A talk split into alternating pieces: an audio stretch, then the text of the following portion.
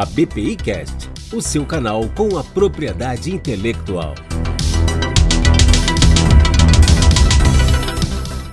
Você já conhece o Apol, uma ferramenta de gestão de processos completa e acessível em qualquer lugar.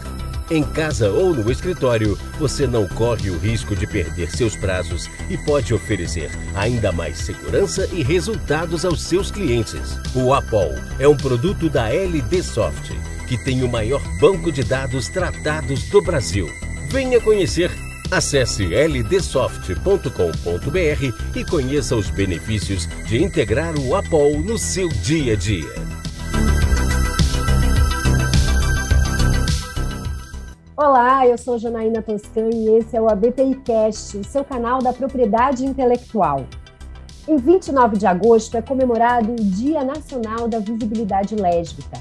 A data teve início em 1996, quando no Rio de Janeiro ocorreu o primeiro Seminário Nacional de Lésbicas, o Senale, o qual então contava com cerca de 100 mulheres, as quais davam visibilidade às pautas de saúde, trabalho e direitos da mulher.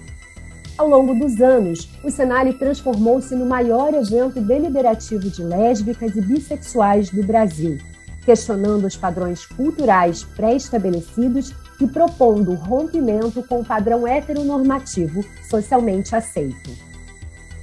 Para colaborar neste toque, contaremos hoje com as doutoras Mariana Benfatti e Lívia Moraes, ambas advogadas da área de propriedade intelectual. A doutora Mariana atua na prevenção e repressão de infrações, sendo também responsável por medidas de fronteiras e medidas de proteção de marcas, lidando, portanto, diretamente com o judiciário, bem como delegacias, autoridades policiais e tudo que diz respeito à parte preventiva, bem como a repressiva criminal marcária e de direito autoral. Já a doutora Lívia Moraes atua na área de privacidade e proteção de dados, diversidade e inclusão, sendo responsável não somente pelas áreas marcárias e digital, mas também representando o escritório em assuntos de diversidade e inclusão.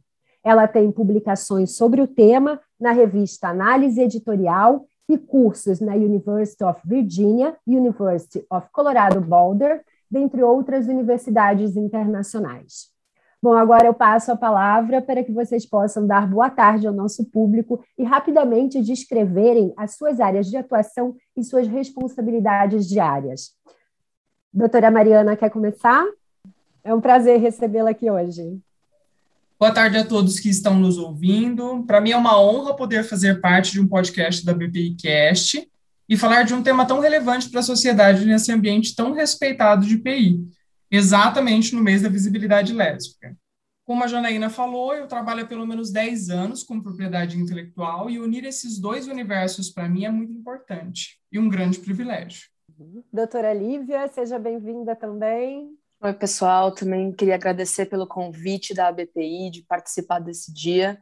Como a Mariana falou, é, é um mês muito importante para a gente é, e ter esse espaço para mulheres lésbicas e dividir esse espaço com outra mulher incrível como a Mariana é, é muito importante, muito bacana de viver essa experiência. É, como a Janaína comentou, eu atuo na área de propriedade intelectual com foco em gestão de portfólio de marcas e atuo também com projetos de privacidade e proteção de dados é, da Lei Geral de Proteção de Dados.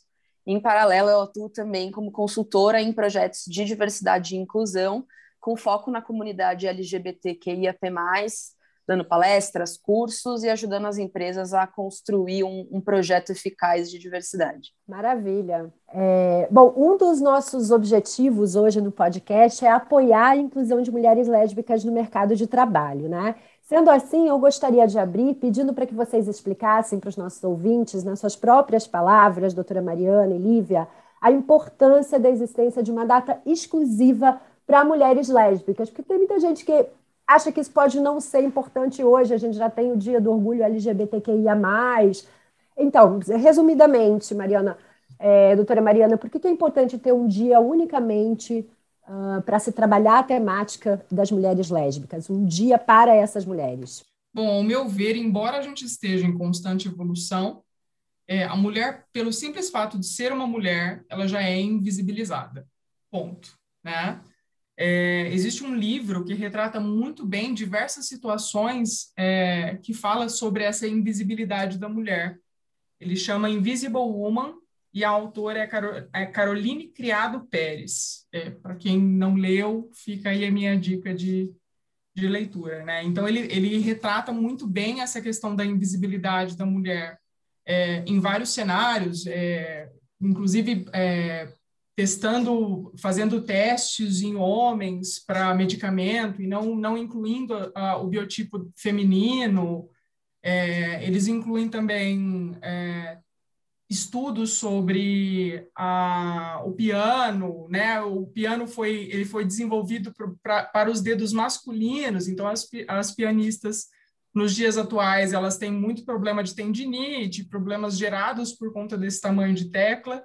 E é muito interessante né, ter essa visão. No cenário do dentro da nossa sigla LGBTI+, não poderia ser diferente, né?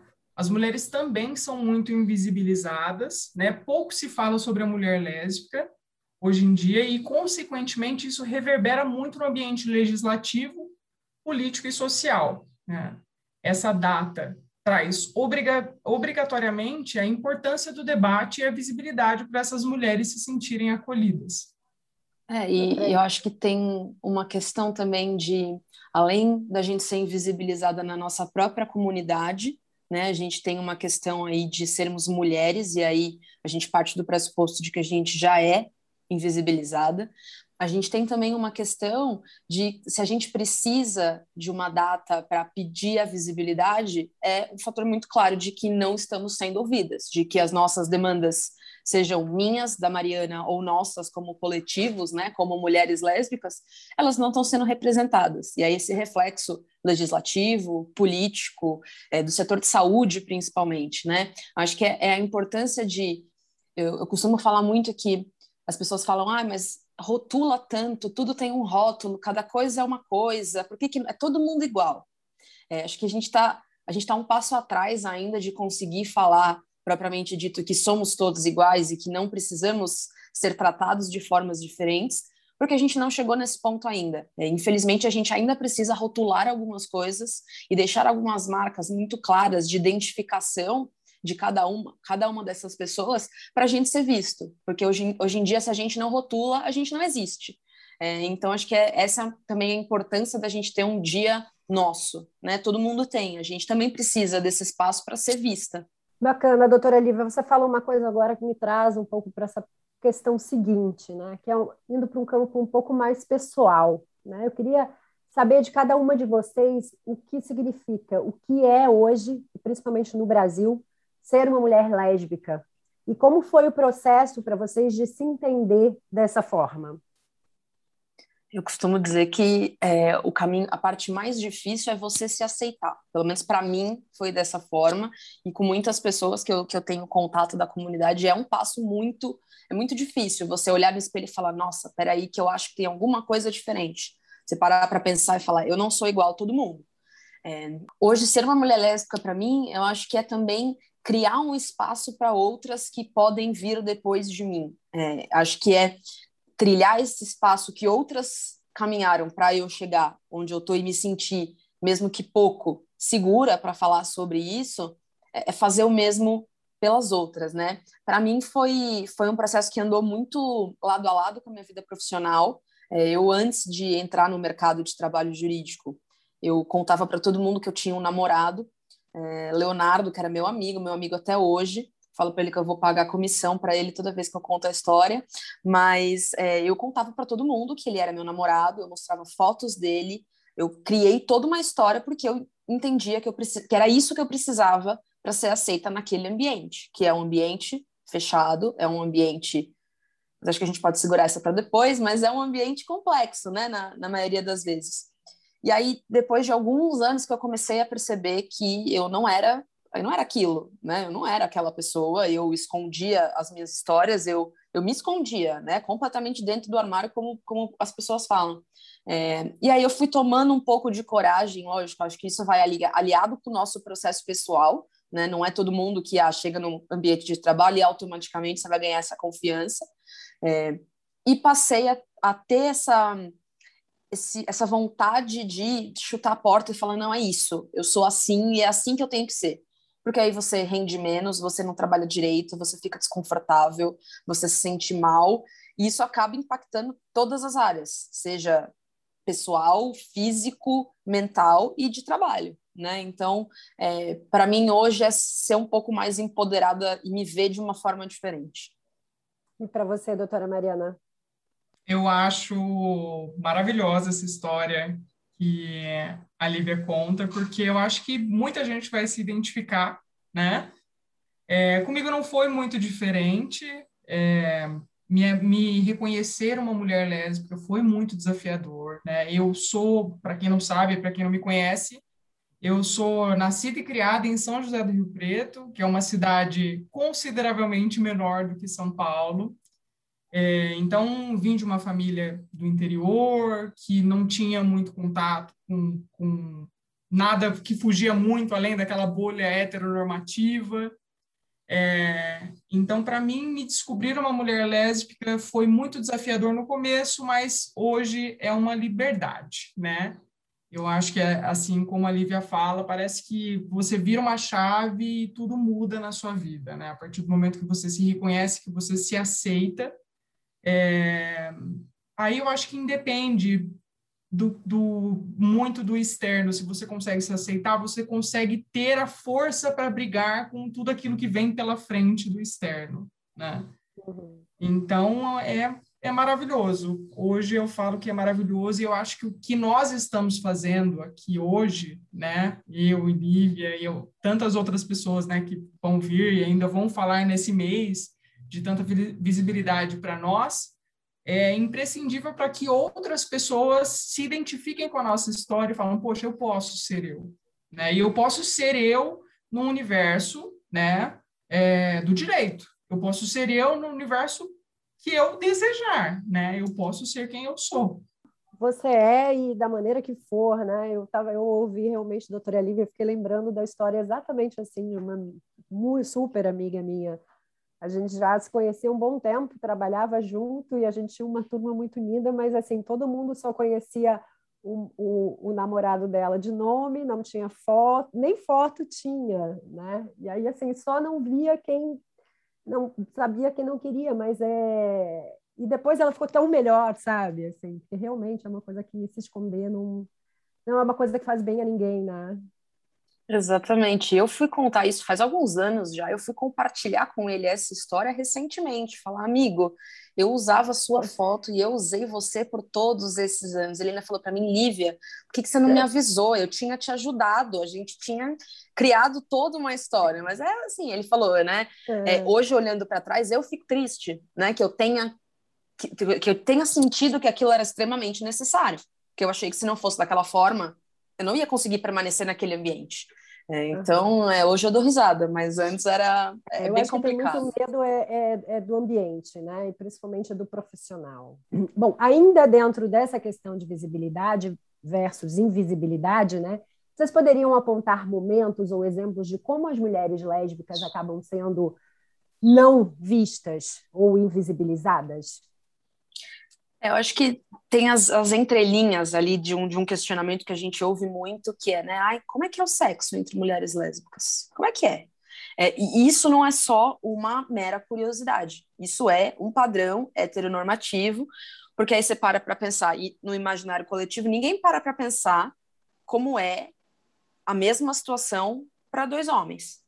Isso acaba refletindo num fetichismo, é, e numa invisibilização muito grande, porque naquele momento a gente só serve para criar imagens e para representar algo na cabeça de outra pessoa que não faz a menor ideia de como é a nossa vida e quais são as nossas demandas, né? A gente continua sendo expulsa de casa, a gente continua sofrendo estupro corretivo, a gente segue sendo subrepresentada em, em, em situações de poder, a gente continua a gente não existe, né? É muito na linha daquilo que eu disse dos rótulos. É, o, a invisibilidade, o apagamento, ele vem na mesma linha. A gente é, é se, se, traça uma linha do que é normal, que é padrão, e se você está fora daquela linha, você não existe. E aí vem todos esses estereótipos e essas marcas dessa sociedade cis heteronormativa coloca em cima da gente. É, e aí e a gente mesmo se apaga. Né? Essa minha história é uma, um exemplo de apagamento. A Mari, eu sei porque a gente já conversou diversas vezes sobre isso, diversas histórias que a gente mesmo coloca, não, eu não vou falar isso, eu não vou falar que eu sou lésbica porque eu tenho medo do que vai acontecer. Isso segue sendo um reflexo, isso é um apagamento, né? Então, acho que esse apagamento ele permeia a nossa vida em 364 dias e nesse dia de hoje a gente tenta se mostrar um pouco mais, né? Acho que é mais ou menos isso. É exatamente isso que a Lívia falou, sem tirar nem pôr, né? É, eu acho que a gente, né, falando um pouco dessa invisibilidade, a gente não tem dados coletados sobre mulheres lésbicas. Então, assim, é, quando a gente fala sobre a violência que essas mulheres passam, né, sobre o estupro corretivo, para quem não sabe, o estupro corretivo é, é o que o próprio nome já diz mesmo, é o estupro com a intenção de corrigir como uma doença o lesbianismo, né, entre aspas, entre aspas. Então, é muito triste toda essa situação, né, que a gente passa, que essas mulheres passam de invisibilidade. Se a gente não tem dados que é, façam a gente vislumbrar o cenário que gente, atual que a gente está vivendo, como é que a gente vai construir política pública em cima? Não tem como. Então, essa data, eu acho que ela é imprescindível para que a gente possa começar a bater em cima, em cima dessa tecla, falar exaustivamente a respeito desse assunto para que algo seja feito. Né? Então, agora vindo um pouco mais para o mundo do direito, especificamente né, para a área de propriedade intelectual, é, doutora Mariana e do, depois doutora Lívia, vocês pensam que ainda podem existir barreiras que dificultem a inclusão de mulheres lésbicas no mercado? Eu entendo que existem muitas barreiras, sim, né, que dificultam o, o, ingresso da mulher lésbica no mercado de trabalho, porque a mulher lésbica ela não, ela não tem um estereótipo, diferente do que as pessoas pensam, né? Algumas pessoas, é, a mulher lésbica ela não tem um estereótipo. Então, dentro do universo de uma mulher, das mulheres lésbicas, né, da sigla L, existe um multiverso aí. Então, existem mulheres lésbicas negras, periféricas, mulheres lésbicas trans, mulheres que, que gostam e se sentem bem em vestir, de, em se vestir de acordo com as regras, entre aspas, impostas pela sociedade, outras mulheres que não se vestem dessa forma. E eu entendo que o direito é, ainda é uma profissão, apesar de, de, de a gente ter tido um, uma evolução muito grande nesse cenário, mas ainda é uma, uma profissão muito masculina. É, não sei se masculina seria a palavra, mas eu acho que é uma profissão ainda eh, muito patriarcal, talvez. Né? Temos um cenário aí de o, o avanço de mulheres no, no, direito, mas eu acho que a gente ainda tem algumas regras antigas que precisam ser quebradas. Né? Então, eu acredito que, hum, é, principalmente essas mulheres que lésbicas que não se encaixam num padrão, num estereótipo imposto pela sociedade, elas têm muita dificuldade de ingressar no mercado de trabalho. Imagina você, imagina uma mulher trans. Eu, eu, vejo, eu vejo claramente a dificuldade das mulheres trans em ingressar no mercado de trabalho, em exercer uma função é, como advogada. Então, eu acho que a gente precisa evoluir muito. não sei o que a Lívia pensa sobre isso, mas eu acredito, eu vejo dessa forma. Eu acho que a gente ainda está engatinhando muito nesse cenário. Eu concordo absurdamente. Acho que é, se você perguntar para mim, ah, o mundo do direito é como? É engessado. Para mim, na minha percepção, o mundo do direito é um grande ambiente tradicional na sua grande maioria, masculino, e aí o masculino acho que puxa um pouco mais para a heteronormatividade do que o próprio masculino, né? A gente fala de dois, dois mundos que impõem aqueles padrões, e eles, esses padrões precisam ser seguidos de alguma forma, né? E puxando um pouco, né, nessa questão de, dos próprios escritórios de advocacia, né? A gente está falando de ambientes que aquele discurso do ah, mas eu não tenho nada contra, tenho até amigos que são, isso se ouve em, arrisco dizer, todos os escritórios hoje do Brasil. Se alguém disser para mim que nunca ouviu isso, é mentira. Tá? Então, é exatamente porque E aí não vou falar, ai, não, mas é preconceituoso. Acho que são questões enraizadas e que são tão comumente faladas e transmitidas de boca a boca que isso acaba ficando ali dentro daquele ambiente. É, e em PI em específico, até estava conversando com a Mária sobre isso essa semana, né? Eu que já estou na área há alguns anos, essa é a primeira vez, por exemplo, que eu me sinto acolhida num ambiente de propriedade intelectual. Eu já fui a congressos, a eventos, e muito no contrário do que as pessoas geralmente pensam, né, de que ah, advogado de PI é tudo moderno, é tudo super aberto, super tranquilo. Na minha percepção, aí, Mária, depois você diz o que você acha, mas assim, na minha percepção, isso não é a realidade na prática, né? É um ambiente que, além das questões do direito propriamente ditas e daquela, daquela tradição que vem da própria carreira, é um ambiente ali, a, o mundo de PI, ele é muito fechado, são ciclos e são ali pessoas que estão sempre juntas desde muitos anos. E elas vão sendo repostas, né, aí, entre aspas, por outras pessoas que seguem essa mesma linha. Então, para uma pessoa que é muitas e muitas aspas diferente, né, que é tem alguma outra visão de vida, tem uma outra visão política, tem uma percepção de o que é amor, né? E aqui a gente está falando de visibilidade lésbica, de a minha família também é família. Isso entra em choque com todas essas tradições que vêm sendo criadas aí no direito e em PI há muitos e muitos anos. Né? Então, acho que tem muito ainda para se trabalhar. É, e para quem acha que PI é tudo moderno, tudo descolado, super tranquilo, acho que tem, acho que a gente tem que pensar um pouco em algumas outras coisas ainda. Por isso que eu acho bacana essa iniciativa de hoje, a gente já falou no início, né? Mas de trazer essa temática para discutir no podcast da BPI, eu acho que tem um valor muito grande hoje, né?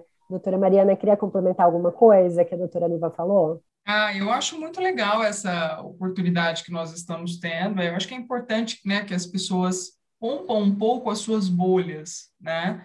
É, que elas comecem a ouvir a as vivências que, externas de pessoas que passam por, pelas situações que a gente está contando e está relatando aqui nesse podcast, né?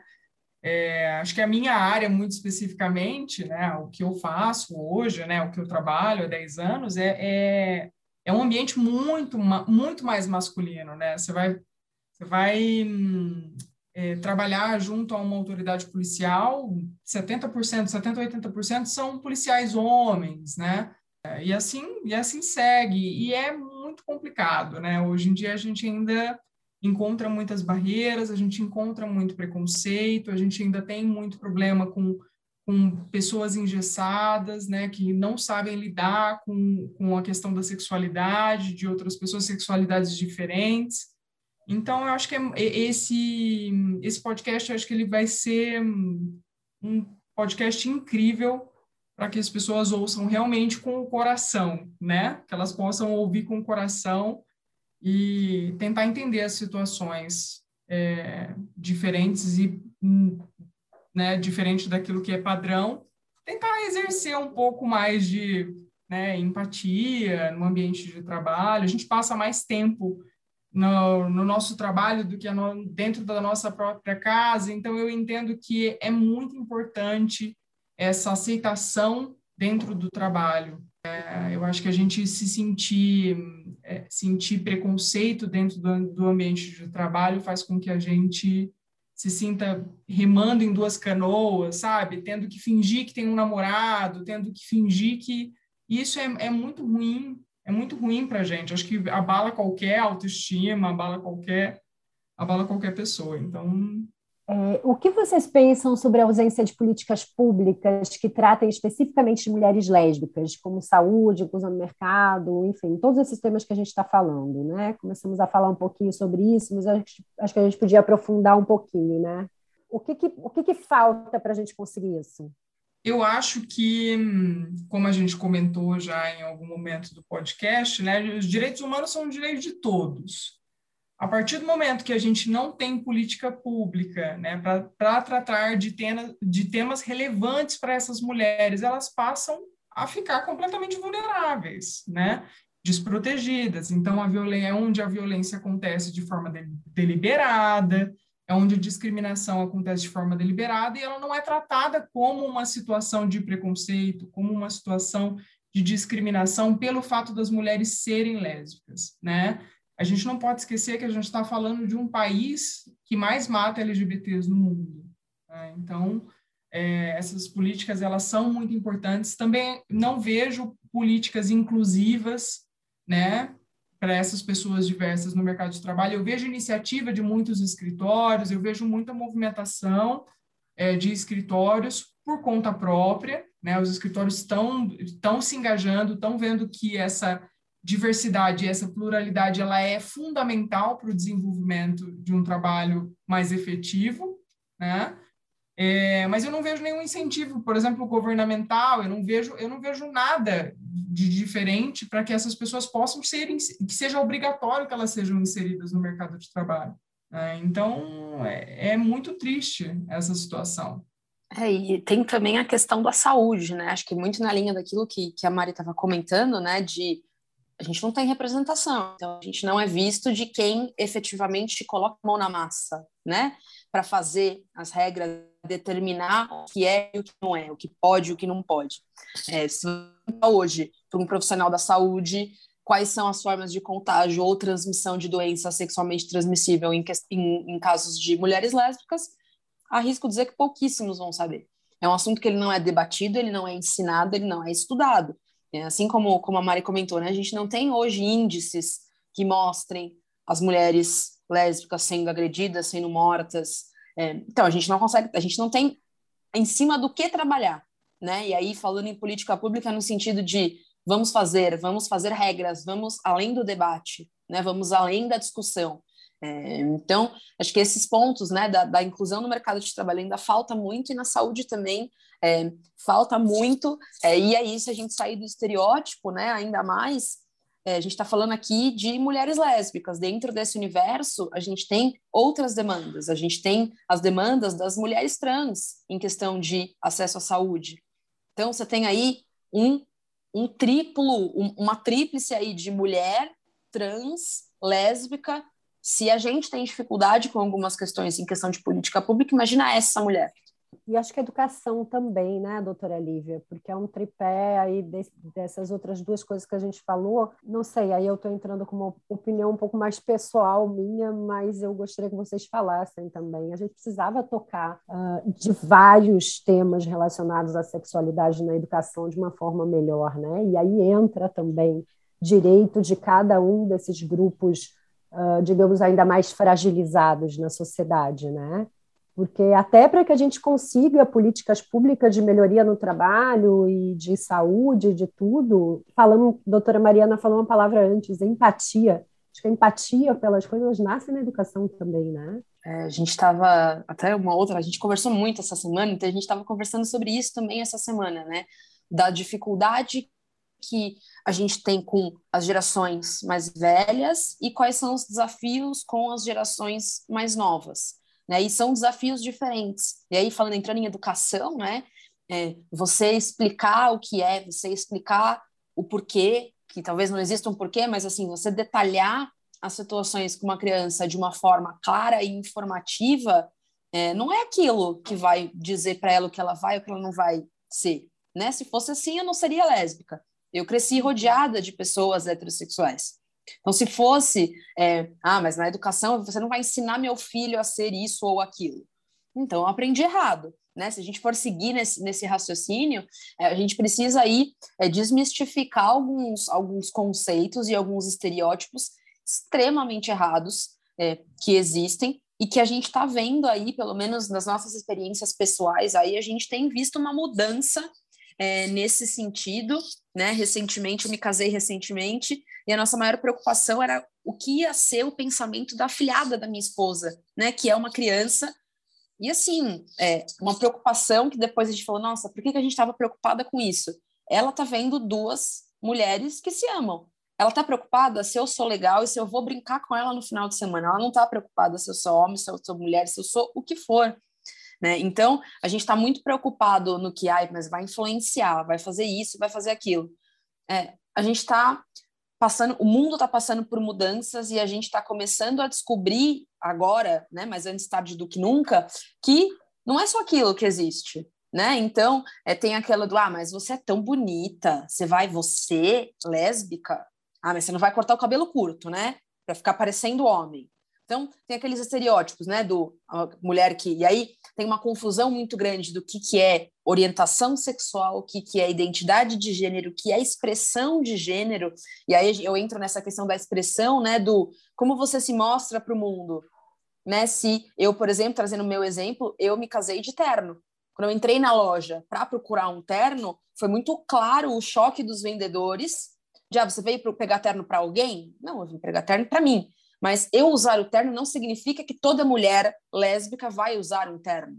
Eu usei um terno porque eu quis, sabe? É, é muito é muito mais íntimo do que as pessoas acham que é, e aí você colo te coloca numa caixa, né? A mulher lésbica é aquela que tem cabelo curto, ela é a que usa boné, que usa roupa, aspas, masculina, é a que nunca conheceu um homem, nunca teve experiência com homem e por isso que ela é lésbica. E aí, se eu for ficar falando aqui todos os absurdos que a gente, que a gente ouve por aí e que são reproduzidos, é, mas acho que é isso, é essa educação é o passo antes, é para que a gente não tenha que ouvir essas coisas daqui a alguns anos. Pelo menos, e eu acho que você falou tudo também. Essa geração mais nova, ela já chega com outro pensamento. Eu falo que eu não sei nem de onde que eles tiram isso. Deve ser uma coisa, sei lá, espiritual, alguma coisa assim, porque não vem dos nossos pais, né? Muito, muito poucos tiveram esse privilégio de ter pais que já tinham uma cabeça mais aberta, uma mente. O que, que você acha, doutora Mariana? É que eu acho que para eles é algo muito natural é algo muito natural. Eu acho que não tem que ser encarado com o tabu da nossa geração. Na nossa geração, a gente teve muito. É, a orientação sexual, é, até a sexualidade em si, acredito, num, num contexto geral, sempre foi encarado com muito tabu, e não é, né? Então, essa geração, eles vêm com uma bagagem muito diferenciada. A gente, eu, eu, foi uma delícia o nosso bate-papo antes da gente gravar o, o podcast, meu dali, da Renata. A gente estava conversando sobre essa geração realmente nova. E é isso, eles, eles, eles encaram as coisas com uma naturalidade. Às vezes a gente fica preocupado, como que eu vou explicar? situação muito semelhante, né? A afilhada da minha, da minha namorada também veio aqui em casa e também é, ela viu uma bandeirinha LGBT e aí ela começou a querer entrar no assunto e a gente ficou, né, num primeiro momento preocupado com que a gente ia abordar esse assunto com ela. E ela mesma falou: Não, eu já conversei com a minha mãe, eu já conversei com a minha avó, e ela, elas falaram que o preconceito é muito feio, que o, o que importa é o amor. Então, assim, eles dão baile na gente. Eles dão baile na gente. Se hoje a gente está falando abertamente sobre visibilidade lésbica, né, sobre esses assuntos, essa geraçãozinha vai dar show, né? Essa geraçãozinha vai dar show. Então, é, é, dessa forma que a gente tem que ver, né? Com a pureza de uma criança. Porque não tem maldade, né? É, tá tudo bem, não tem drama, né? Não, o amor, ele só é amor. E ponto. É, agora, uma última pergunta para a gente encerrar. Doutora Mariana, quais são as ideias preconcebidas sobre mulheres lésbicas que ainda mais atrapalham o avanço da efetivação de direitos? Eu acho que a gente tem várias ideias preconcebidas que atrapalham bastante, né?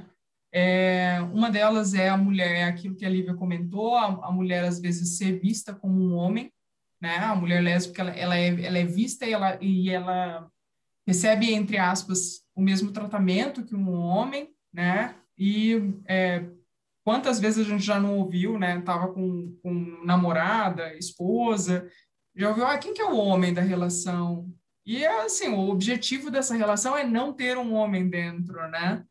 Então, eu acho que isso é uma característica. Para mim, a, a, questão da fetichização também de duas mulheres é, é um retrocesso, né? Porque é, isso faz com que as mulheres fiquem cada vez mais vulneráveis né, perante a sociedade. Né? Elas são vistas como um fetiche e não como um casal que realmente existe, que realmente busca constituir uma família, é, ou não busca constituir uma família, né? Mas assim, é um casal que realmente se relaciona porque se ama e ponto, né? É, então, eu acho que tem, é, tem muitas frases, né, Liz? Se a gente for ficar falando aqui, a gente acho que vai encontrar várias que a gente já ouviu. Nossa, é, acho que é, infelizmente, né? A gente tem muitas, mas também a gente acaba trazendo uma bagagem aí do meu Deus do céu, se jura? Né? Eu, eu já ouvi coisas do tipo, nossa, mas você é tão bonita, é porque você não conheceu nenhum homem ainda. É, então, é exatamente por isso. Né? E outras coisas no sentido de. É, esse fetichismo, acho que é, é um ponto muito sensível aí, porque tem sempre essa noção do, ah, eu posso participar, então, também? Eu já ouvi isso também. É, então, é, é muito triste a gente ter que ouvir esse tipo de coisa e, na maior parte das situações, ter que fingir que não ouviu, porque a gente está ou num ambiente corporativo, ou a gente está num ambiente com uma pessoa é, com um superior hierárquico, né? E, e aí não estou falando de nenhuma experiência específica, mas assim, é o que acontece, né? Você ouvir isso, você fala, vou falar o quê para essa pessoa? É, e a gente acaba e aí a gente segue nessa, nessa onda do apagamento. A gente se apaga para a gente não ter que ouvir esse tipo de coisa. Né? É exatamente o que a Mari falou. É, quem que é o homem na relação? O objetivo é, real, é exatamente o contrário. Né? É, é não ter. É, e, assim, é o, o, que eu costumo sempre dizer. É, e aí eu pergunto para você, Janaína, por exemplo, que diferença faz na sua vida se eu sou casada com uma mulher ou com um homem? Assim como não faz diferença para mim, não é algo que você você não se apresenta. É, eu não me apresento para ninguém, oi, bom dia, meu nome é Lívia, eu sou lésbica. As pessoas não se apresentam, oi, meu nome é fulano, eu sou hétero. Então a gente precisa começar a balizar um pouco os padrões e o olhar, né, de mas por quê? Que diferença isso faz na minha vida? O que que isso muda para você? Absolutamente nada. O curioso é isso é, é, do que tu dissesses, é, Lívia. É, muitas vezes não falo para não me incomodar, porque né, tanta coisa para fazer, tantos, tantas responsabilidades, vou ficar quieta. Mas o vou ficar quieta é, também não resolve, né? Vai piorando ainda mais, então tem que gritar, né? Tem que falar, tem que. E principalmente para apoiar outras pessoas que eu acho que essas sim não têm voz, né? Porque para a gente estar tá aqui, alguma outra mulher lésbica precisou gritar lá atrás. Né? E, e repito, de, é, vou repetir o que vocês já disseram e que é realmente muito importante. É, o que está acontecendo aqui hoje, né, na BPI é muito importante, é um avanço enorme. É, e além do falar sobre visibilidade lésbica, que daí eu arrisco dizer que qualquer um fala sobre visibilidade lésbica. Agora, você conversar com mulheres lésbicas e entender o que, que é ser uma mulher lésbica e ouvir dela o que ela acha que ela precisa, aí é um passo na frente. Aí a gente está falando de visibilidade, porque eu estou vendo, é, eu atuando como, né, como consultora em diversidade, eu estou vendo muita empresa por aí, é, ah, mas eu vou chamar homens para falarem de visibilidade lésbica. Eu não consigo encontrar uma justificativa. E aí o discurso é aquele, ah, mas vocês mesmas estão se segregando, vocês estão impedindo o outro de dar ideias que podem ajudar vocês. Vocês têm 364 dias no ano para fazer isso. Nesse único dia que a gente conseguiu, depois de todos esses anos, vão apagar a gente de novo? Acho que essa é, é a provocação que eu faço. Eu acho que a gente tem que dar a fala para as pessoas que têm o lugar de fala naquele momento, né? Que é diferente, é, que tem a vivência. Então, parabéns para o pessoal da, da BPI aí pela, por, por provocar esse encontro nosso, né? Foi muito bacana. Imagina, eu que, em nome da BPI, agradeço, é, parabenizo vocês também pela disponibilidade, pela coragem também, né? Porque não, a gente sabe que são mulheres ah, muito bem colocadas e com conhecimento e com voz para falar, mas é preciso coragem também. Então, parabenizo vocês, agradeço, desejo muito sucesso é, espero que a gente tenha outros papos, outras oportunidades uh, aqui no BPIcast também. E coloco a BPI à disposição para o que vocês precisarem, para o que puder ajudar, sempre. Espero que tenhamos contribuído né, nessa promoção de uma sociedade com maior representatividade, com maior acesso a informações, principalmente combatam a discriminação de gênero, né, que é uma coisa muito forte, muito grave ainda no nosso país, mas vamos evoluindo. Espero realmente que a gente tenha colaborado. Viu? Um grande abraço para vocês. Tchau, obrigada. Tchau, tchau, obrigada. Obrigada também. Agradeço aos nossos ouvintes por estarem sempre com a gente. A BPI Cast, o seu canal da propriedade intelectual. Até a próxima.